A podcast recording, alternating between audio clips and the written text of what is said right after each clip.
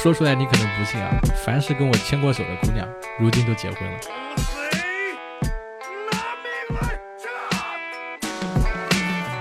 Hello Hello，各位活捉八师傅的听众朋友们，你们好，我是八师傅八匹马。今天这期节目呀，咱们看标题就知道了啊，人生体验师，那些总去捐精的年轻志愿者在想些什么？哎，今天咱们来了个老熟人，兔司机大老爷。我是没想到他玩活玩的这么好，前面我们刚录一期讲网红，后面他就去干了这件事，所以我们请他来跟大家一起来聊聊跟捐精有关的那些有趣的故事。Hello Hello，我是兔司机大老爷，我我想问问你啊，就是第一次咱们录制播客的时候，你的播客体验感受怎么样？挺好的。然后后来我就去买了设备 这一次你用到这个声卡了是吧？啊，用了声卡，还有一个加强的，包括两个两个麦克风，你自己听上去你这个声音怎么样？是不是比上次好很多？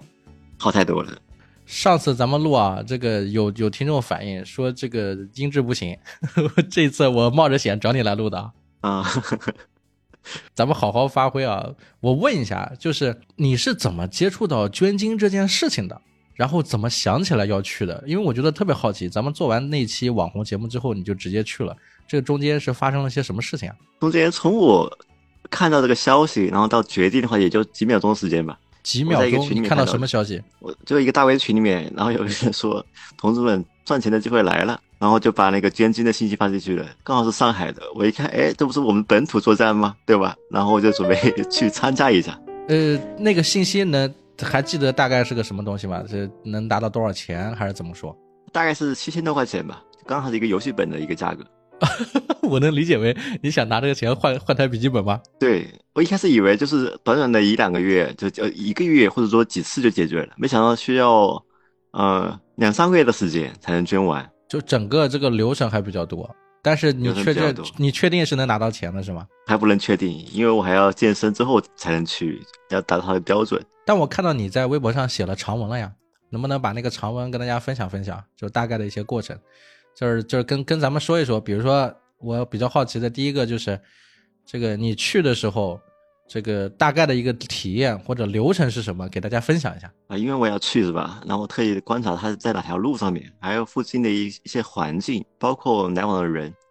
它在浦东区的一个灵山路，嗯灵山的话，你们知道是在《西游记》里面取西经那个地方，对吧？上西天取真经，好吧，然后这个地方是很出名的，就是很多外省的人也会过来去真金，嗯因为它是是全国互换的，因为它会避免一些近亲繁殖的一个现象。嗯嗯所以说很多，就包括像我以前的呃前妻的，她的小姨也是在上海的这这个精子库来去真金的。等等，我听下来啊，你是说是调侃这个路名，但实际上这个机构在做的事情就是，一方面是招志愿者，一方面他是在解决一些不孕不育的一些问题。啊，对啊，有很多人就是因为不孕不育过来的。我发现很多夫妻啊，他的面色都是很不好的，然后双方的讲话都会有点怨有点怨言的感觉啊，然后男的都会很谨慎小心，就像有点对夫人很抱歉的感觉。后来随着我去了解之后，才明白是为什么。嗯就是很多人是呃那种少精症或者无精症，他们的一个年龄普遍都在三十岁以上啊。我是嗯据我观察是这样，就在二十岁左右的话，一些男大学生他的精子含量在一毫升里面是会有个一亿到两个亿，嗯但是像我这种成年人的话，居然只有四千八百万了。啊，你你你是已经测过了是吧？发现自己这我测过了，这个含四量还千八百万我是可以我是可以怀孕是吧？我是有那嗯种精子还有活力，嗯但是它经过冷冻之后，它就它就不属于是劣质的了。哦，懂你意思了，就是这个这个检验机构，就是还不是什么人都能捐，你还得经过一个大概的体检，看一下这个活度活力是吧？对，这是第一关，这个很便宜的，只有几十块钱。几十块钱是指什么？是他给你，你给他。呃，我不用给，就是说他们那边是一个义务的一个检验，就是说他们如果是普通人想要去检验自己精子质量的话，嗯他是呃需要钱的，包括还有一系列的检验，就比如像血常规啊，还包括像艾滋病啊一些一系列的检验，差不多嗯有个几千块钱吧，嗯，但如果是捐的话，这个是免费的，然后完全免费，它啊会补偿。每次的话，如果说是没有 成功的话，没有达标的话，是五十块钱；如果说是达标的话，是一百多到两百块钱，每个省份不太一样。你拿到五十块的营养费了是吧？对我只能够吃，我只能够吃一顿肯德基。哎，我我，咱们先一个一个来啊，就是这个地点，它的它的官方名称叫什么？它叫上海人类精子库，其实每个省份都有，一般都只有省会才有。它的职能就是说，一个是这个有偿志愿，对吧？你当志愿者，他有有偿付费；第二个呢是有偿检查，可以帮助体检，就是有相关需求的朋友。然后第三个就是不孕不育的情况下找到他们，他们也可以想办法通过这个方式来人工受精，是这个意思吧？是这个意思。但是其实每年的志愿者非常少。像我一天去的话，我那天一个小时之内是见到了三个志愿者，对吧？然然后我推测了，我看了一下他的一个展板上面的话，就是写的他每年的话会有两千到两千五百位志愿者捐精，就平均下来一天不到七个人。所以我那天见到三个人，是吧？除我之外的三个人是很正常的。嗯。但有你这个数据，我感觉为什么这么多人不知道或者不愿意来呢？是是因为考虑到很多的这这些问题吗？还是说他觉得这个是个骗子，他不是个正经正经的 这种这种地方？可能大家看那种小广告太多了，是吧？呃，大部分人他只是要一个一个残缺的信息啊，他们并不知道去哪里去捐啊。对，就是我说我要采访你的时候，我跟我一个朋友聊过，我那个朋友直接跟我说，他大学的时候就想要去。还了解过，他还跟我说了一些流程，你知道吧？我很震惊，那是一个特别特别怎么说？我觉得是个特别实诚的人。然后现在从事的职业也跟这方面没关系，他也不是做媒体的。结果他居然年轻的时候想过，还特别朋克，我也是很震惊，你知道？我以为很多人应该都是有想过这件事的，但是你一说这个数据，一年也就两三千人，那太少了。呃，这是这一家的，就是上海这一家的，但是上海这家是很多上海。附近的人，或者说是全国比较开放的人人群，会去做就做个事情。他还有一个学历筛选，这边是要求大专，有些城市是要求本科生。嗯，就是体检身体健康，然后要求一个学历大专以上或者本科以上。也还有没有其他呢？比如说有没有什么不同的价格呢？你正常人是七千五的补助，那比如说他是什么归国留学的啊，或者博士啊，啊或者是什么科学家呀、社会知名人士呀，这些补贴会不会更多？不会，其实这些就是我其实有时候看会看一些那种基因方面东西啊，嗯，就是其实卵子对人的一个基因的沉淀的话会有很大帮助，精子它对它一个 帮助不是很大，就这样智力方面的话啊，OK，所以你要求一些学历没什么作用，而且你学历越高，你年龄越大，如果说他接触了很多的酒精，还有一些其他的不健康的生活，他的精子质量会很低，受孕的难度很更高。我懂你意思。按照你的检测的精子这个活力，正常受孕是没有问题的。但是如果要经过他们在冷冻保存，然后再帮助别人的时候，中间会会会会会损失掉一部分的活力，可能就不能达标了，是这个意思吧？啊，对的，一个如果一毫升里面有两千万就可以，是吧？就就是正常的一个进行一个房事活动的话，嗯嗯，对吧？那那这个里面你去之前，他这个机构有没有跟你叮嘱过一些准备啊？我看你写的文章也有，就是。呃，是是多少天？怎么怎么样？这个方面分享吗？去之前是不知道的，去之前是只知道他有一个简单的介绍，就是说需要禁欲三到七天。嗯，那我禁欲三天就去了，然后他说我禁欲时间不太够，活性不够，弹药不充足。嗯，后来我就我就看了一下，标准是每毫升是六千万，我距离那个标准还是差那么一点，差一千二百万。可能他就说，如果说禁那个禁欲五天就达标了，也就是你的身体整个都是健康的啊。对啊，我不怎么喝酒，整个流程结束还拿到了五十块钱的营养费，还吃了一顿。对啊，回去之后就点了一顿 KFC 啊。呃，然后然后这一趟旅程给你带来的影响就是，你知道你身体还是很健康的。不，我觉得我自己还要更健康，就开始准备要筹划怎么健身啊，怎么去多摄入一些蛋白质。那这个东西不是我们想象中的一次性完成，它是需要好几次连续性的才可以。就我的话，我自己去捐的话，它是一次就交了一个六毫升，但是一共要交十五毫升才行。那它是可以允许分段交的，是吧？肯定要分段交。然后它其实是每一个试管里面啊，嗯，它它会把十五毫升。这个成就是成绩的话，它分成六支试管或者七支试管，嗯，然后提供给不同的人去使使用。哦，懂了。你一次捐捐到这个量，然后它分开使用。对的，而且对每每个家，它是好像是说是只能够法律规定呢，就是说只能够有多少个人怀孕，然后还会有一只是属于你的，就是说万一你到了年老了，没有什么能力了，是吧？也出现了少子。或少精，或者说是那种无精症状之后，你可以自己使用的一一支试剂，也就是只要只要你捐献成功，会给你留一支。对对对。哎，我比较好奇啊，你是作为男性去的，那女性有捐卵子的吗？他们也会要吗？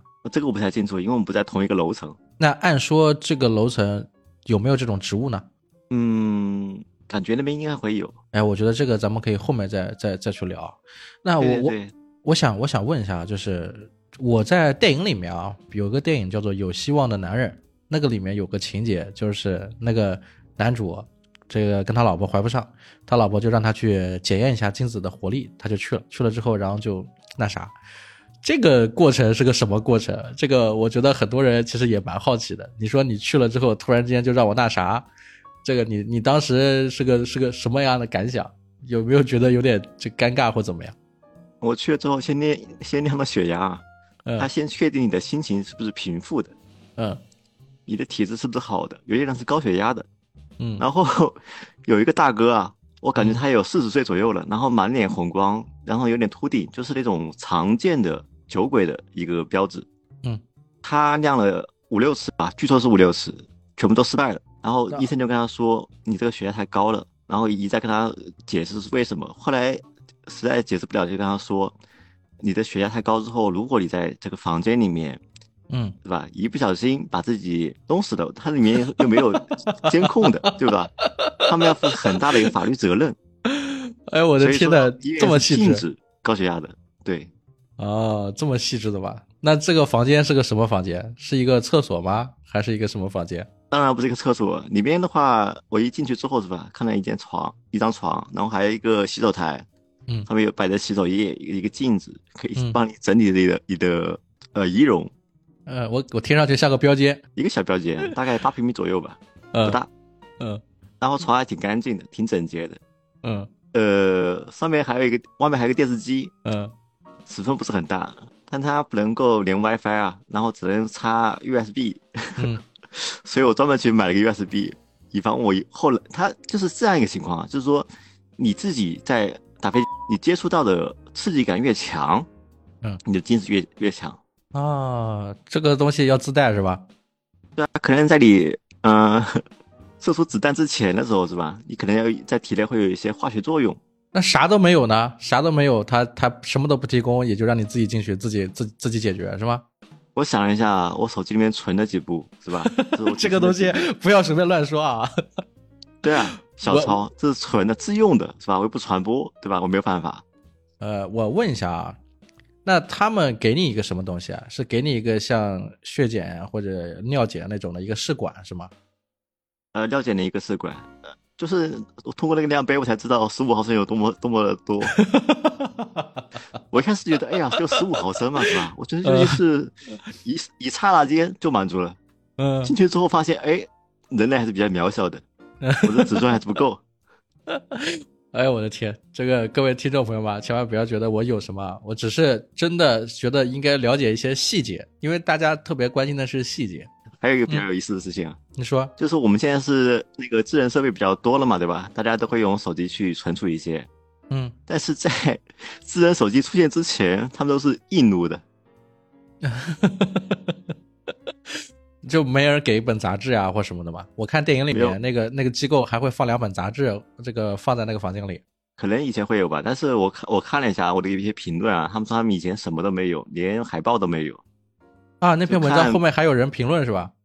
对，那个你看的东西应该是港台的，港台可能里面有，但是这个东西属于一个违禁的。你想，他如果他可以看，就医生给你看他的一些。播出的东西是吧？他自己喜欢的东西，算不算一次一次传播？他一年要来两千五百个人，他已经违法了，所以他不能提供。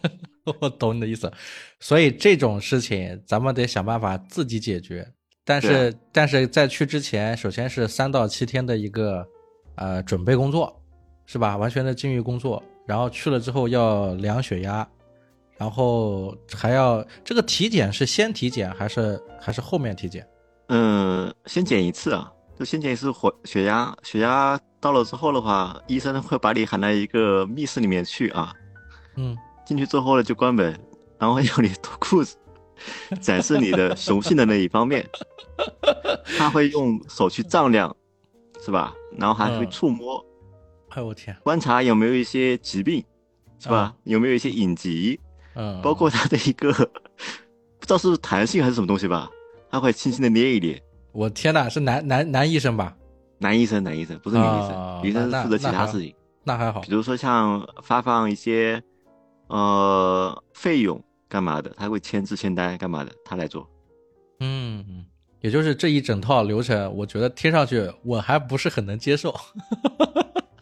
我觉得男女医生好像都有不同的一个职责，就像就像那个安抚那个嗯老年的那个捐精者的话，是嗯女医生出马的，可啊能女性是吧更温和，然后她讲出来的话，让捐精者更容易接受是吧？也不好意思去反驳或者多问是吧？就走掉了。嗯，就就就他还是有分工的，像你就是像你就是由男医生来服务，都服务了。还有一些啊流程是男医生做的，比如像去检查你的身体，嗯是吧？也就只检查那个地方而已，因为还没有到后面的，后面的嗯流程我还不太清楚。后面还有包括像血常规，还有艾滋病和一些那种疾病的呃血液检查、嗯，基因检查。就是先会第一次，咱们第一次去了，去了之后这个流程就是先让你先弄出来，然后叫初筛吧，我觉得应该叫初筛。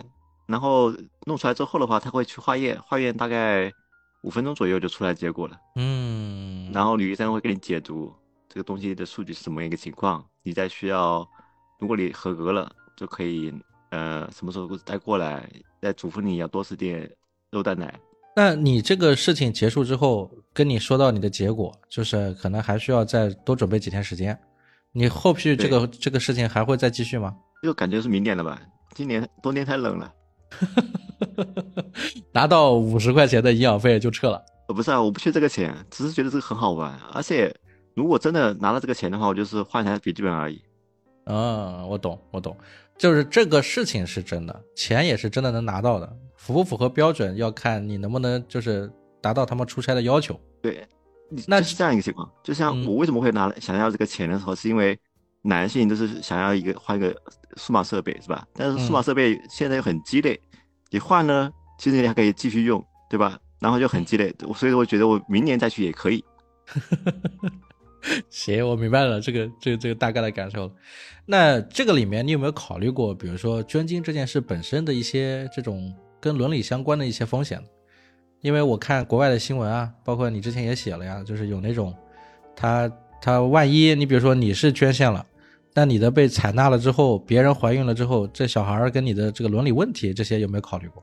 呃，就是他们如果是呃我们的捐的精啊，嗯他最多一生的话只能够给五个家庭使用，嗯足额后多余的标本会销毁的。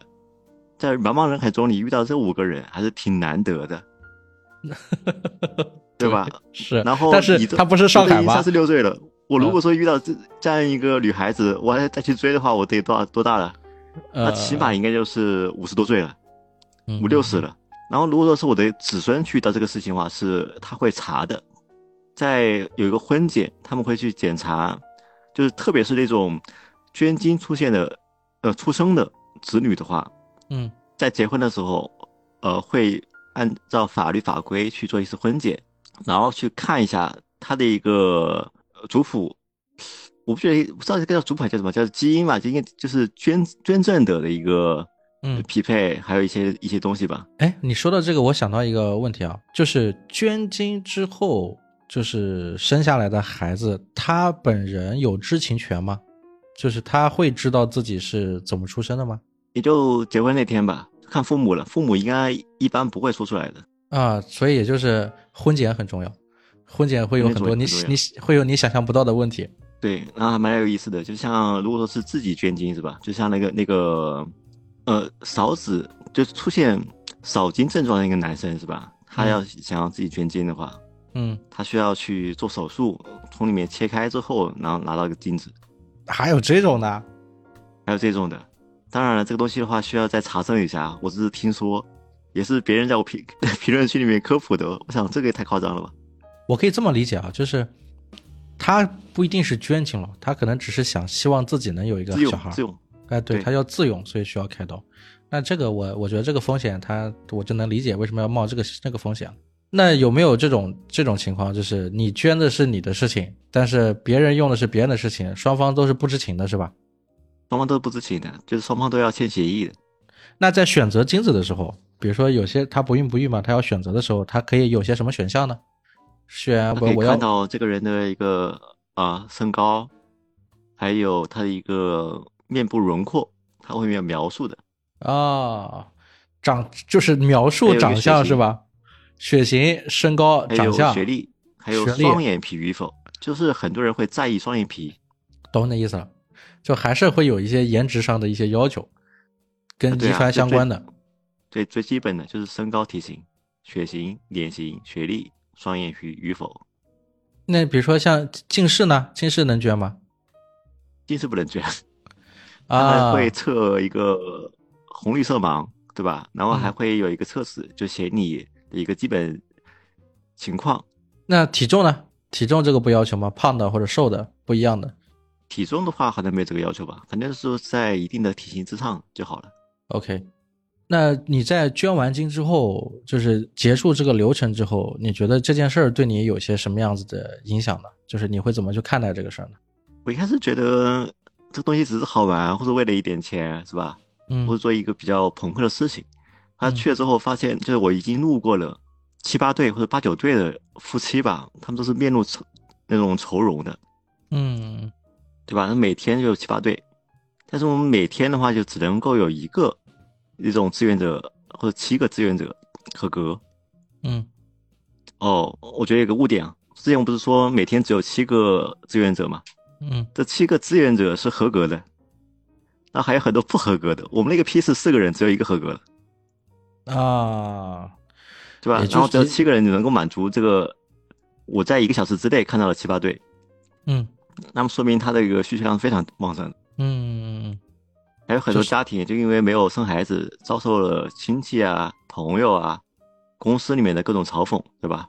嗯就像我以前我们家楼下就有一对夫妻，就是常年怀不出孩子，嗯做了很多年的试管婴儿，花了几十万块钱也没能解决，对吧？就是就经常的会，本来是一个很和谐的一个家庭，就后来面会经常会吵架，也抬不起头，还会酗酒，导致他更没有精子了，进入一个恶循环。这个怀不上孩子的问题是男方的情况多比较多是吧？其实这女方其实相对还要还要好一些。不孕是男男性的一个疾病，不育是女性疾病，这综合起来。啊，懂了。哎，这句话，我觉得有这句话，这这个节目咱们录这一集就值了。孕育这两个字分别是代表了不同的性别的责任啊，这个就 OK 了。怎么讲呢？就是说那种想要捐精的人，就是最好是大学生，男大学生，嗯。有很多啊在我下面评论的都是超过了一亿到两亿的这个数量的，都是男大学生，就是捐精要趁早30岁以下的，对对对，必须要趁早，而且都是一个有健康习惯的，戒烟戒酒。哦，对了，还想起来一个事情，就是在那个房间里面的时候，医生不是给我检查身体嘛，嗯。他还专门跟我说了一下，就说在捐赠过程中的话，伴侣要固定，为什么？因为你如果长期换伴侣的话，你不知道会有哪些呃奇妙的疾病啊。啊，懂你，就是要稳定，因为它这是一个比较长期的过程。他在给你做检检测，第一个出差结束之后，你后面如果换了伴侣，你再来，那就不一样了情况嗯，啊。我觉得这个结束这个很重要。，对，所以说结束结束之后是吧？过半年之间，过半年时间之后，你还要去做一个血常规，做一个那个艾滋病检查，嗯然后确认你这段时间有没有一些隐性的疾病，嗯，这个很重要健康之后才能给到三千块钱。啊。OK，就能够捐精的人，就感觉很圣洁的，就是戒烟戒酒，然后伴侣固定，专一，又不怎么撸。就这种人本身，他可以就是我们可以反推出来，就是只要是戒烟戒酒、伴侣固定的人，身体相对都是很健康的，也是能够怀上孩子的。这是一方面啊，然后就是多吃肉蛋奶。嗯你想天天吃肉蛋奶的话，每天就是一百块钱左右了吧？嗯那七十五天其实就感觉你是为了强身健体去做的捐精，嗯，跟买电脑没有什么任何关系。给自己一个目标是吧？杜绝健身房魔咒是吧？这是就感觉要去健身了。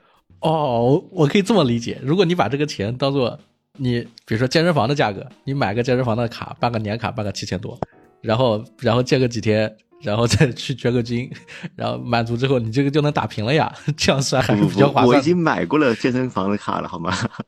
三年卡还是五年卡，我忘了。就是说我去的比较少。现在就就是说有这个事事情之后，就像开春之后，我就觉得是用这个来激励我，嗯，去经常健身，嗯，呃，我觉得这个想法很好，就很牛逼了。对，是的，就是持平了，给自己找个目标啊。但是同样就是这个捐精体验，我觉得大家听了之后也会觉得，就是没有那么神奇了，但是会觉得还蛮接地气的。还有真的缺钱可以试一下啊，这个东西还比较正规。何止正规啊，是吧？你健身了三个月之后，吃好睡得好，是吧？嗯，然后又很健康，最后呢拿了一笔钱之后，觉得可以给自己一个小小的安慰的奖励。嗯，整个生活也都变好了。对啊，那行啊，我都外卖到了。行啊，那咱们今天就聊到这。Hello Hello，各位活捉八师傅的听众朋友们，哎，今天这期节目呀是有一个彩蛋的，我呢。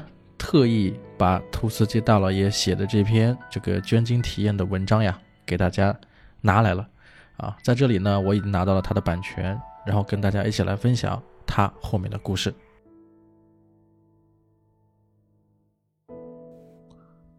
我今天真的去捐精了，很多朋友呀，几天前就问我，要我必须交个心得体会，甚至呢，还有催稿的啊，约着录播客的。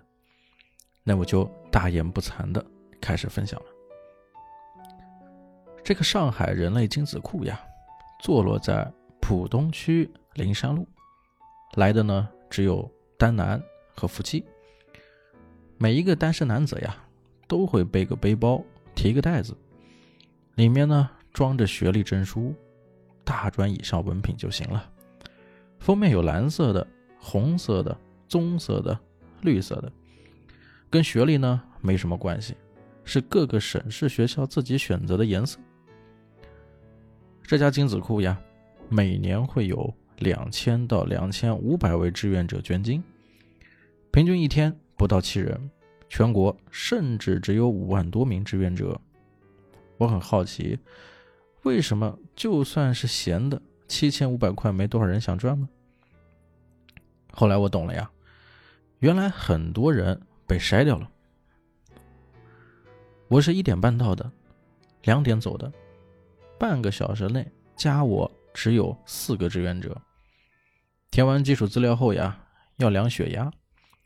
我一开始有点亢奋啊，血压超了，医生叫我坐着等等再测。我就跟旁边的小伙呀聊起来了，两个都是二十四岁，一个说呢，因为好奇加缺钱。一个说呀，有造福人类的远大理想，因为每七对夫妻就有一对不孕不育。确实呀，据我观察，去其他楼层的夫妻比单身男子要多得多。问了医生，他说呢，志愿者太少，患者排队取号都要等三个月以上了。突然呢，就觉得我捐精呀很有正向意义了。比较外向的那个男生呢？一次性就过了血压的测量仪，指数也达标，成为了正式的志愿者。内向那个男生呢，直到我走也没通过，每次血压都过高。护士呀，让他别熬夜，生活心态要放宽，下次再来做尝试吧。内向的人可太容易内耗了哟。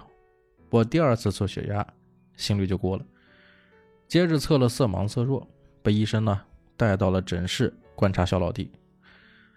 最终呀，确认没有隐疾啊，还会嘱咐我做志愿者期间不能换对象，我是笑死了，大概是想屏蔽掉一些疾病的一些问题吧。检查完开了个单子呢，让我带好了贵重的物品啊，拿好单子去另外一个区域。有位大哥呀，捡完单子递给我了，消毒用品盒子啊，以及说单间随便选一个。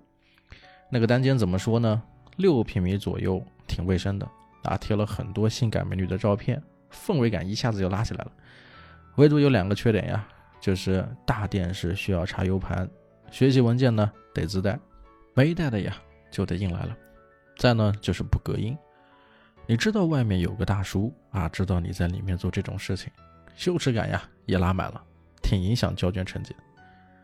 我这个考生呢自带了小抄，但是呀没办法投屏，屏幕小刺激不够，于是呀我的考分是不及格，浓度呢只有四十二乘十的六次方每毫升，没有达到国内入库的标准的六十啊，但是我听说国外只要求二十，但是呢。不容易受孕的。不过喜人的是呀，我一次交菌量是六毫升，活性略足。如果浓度合格的话呢，三次就达到了十五毫升的毕业成绩。听说一部分的男考生呢要考六到八次，成绩单是要等十分钟左右才能出的。女医生呀拿到后给我讲解了一下，问我是不是禁欲时间不够长，让我下次稳健点，多吃点肉蛋奶，禁欲呢五到七天再来，禁欲时间短了。浓度不够，时间长了呢，活性又不足，过短过长呀，都对种植胎儿不利，就很奇妙。还被迫呀，弄懂了为什么叫做营养费。于是呢，我下单了 U 盘，准备再接再厉。整个捐精过程呀，要做两到三次测试，先测含量达标后呢，测血常规，每次呀给五十元路费。正式录用后，四到八次捐满十五毫升。每次呢，禁欲三到七天，总共要去七到十二次，耗时三个月左右，总计呀，给你七千五百元的酬劳。对身体好的人来讲呢，约等于次薪一千元。我问过医生，他说呢，很多人选择在周末去，细细想来呀，算是禁欲补贴了。期间要戒烟戒酒，伴侣要固定，且不能呢用撸管来解决。啊，七十五天左右完成个人项目，约等于呀。日薪增加了一百元，虽然这个钱对我来讲真不多，耗时又久，来去呀两小时，好奇的东西呀也是知道了一大半。当我走出医院的时候呢，看见了两对夫妻的愁容，我觉得要不还是旅行完这个奇妙的体验吧。捐精是双盲的，捐赠者和受捐者并不知道对方的情况，只能知道呢。捐赠者的身高、体型、血型、脸型、学历、双眼皮与否，而我在医院里所看到的夫妻呀，大部分都不是什么美女帅哥，也看不出来贫穷富贵，就没有任何的想象空间了。但是呢，努努力能完成别人家的俗世遗愿，值了。其实好多人呢，对我之前写的这篇呀很感兴趣，那么我决定呀，今天再给大家科普补充一下。捐完这个捐精呢，是要冻存的。就是呀，你的这个精子有一定的冻伤，所以对精子的质量和含量呢要求很高。入选者的小蝌蚪强壮程度要高于一般男性水平，一毫升六千万个小蝌蚪算入门。最好的含量呢是要能达到两亿。没办法事先预知男孩女孩，因为呀，小蝌蚪游到卵子的那一瞬间才能决定男女。设定高入门标准呢，其实是为了女方好。我身边。有一些失败三四次的例子啊，花费二三十万以上，包括精子呀、营养呀、住院呀、差旅等等的费用。很多呢是大龄女性，精子着床加养胎不容易，难度呢能降低一点是一点。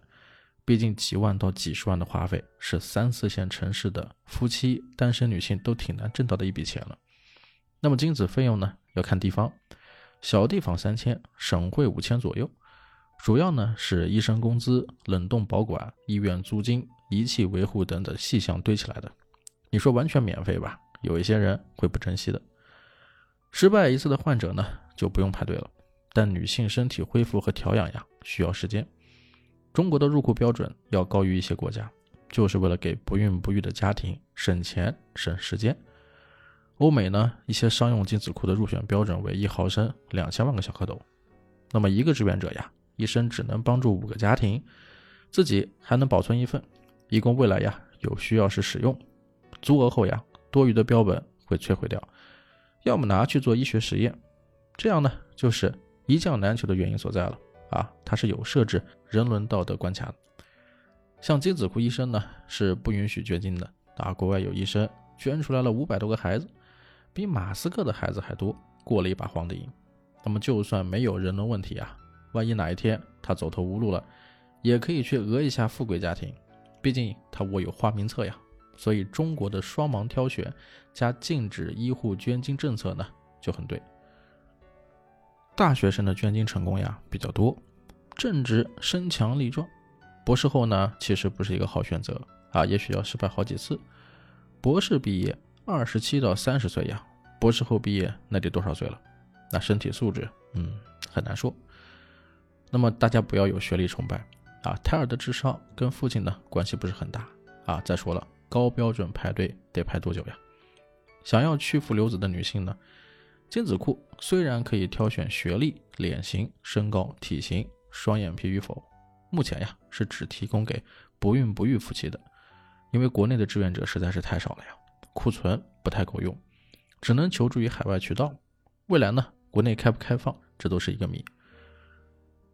英国的卫报研究称呀，男性生育能力呢，它是断崖式下跌了啊！一九七八年到二零一八年，成年男子平均浓度呀，从一毫升含一点零一亿个下降到了四千九百万个。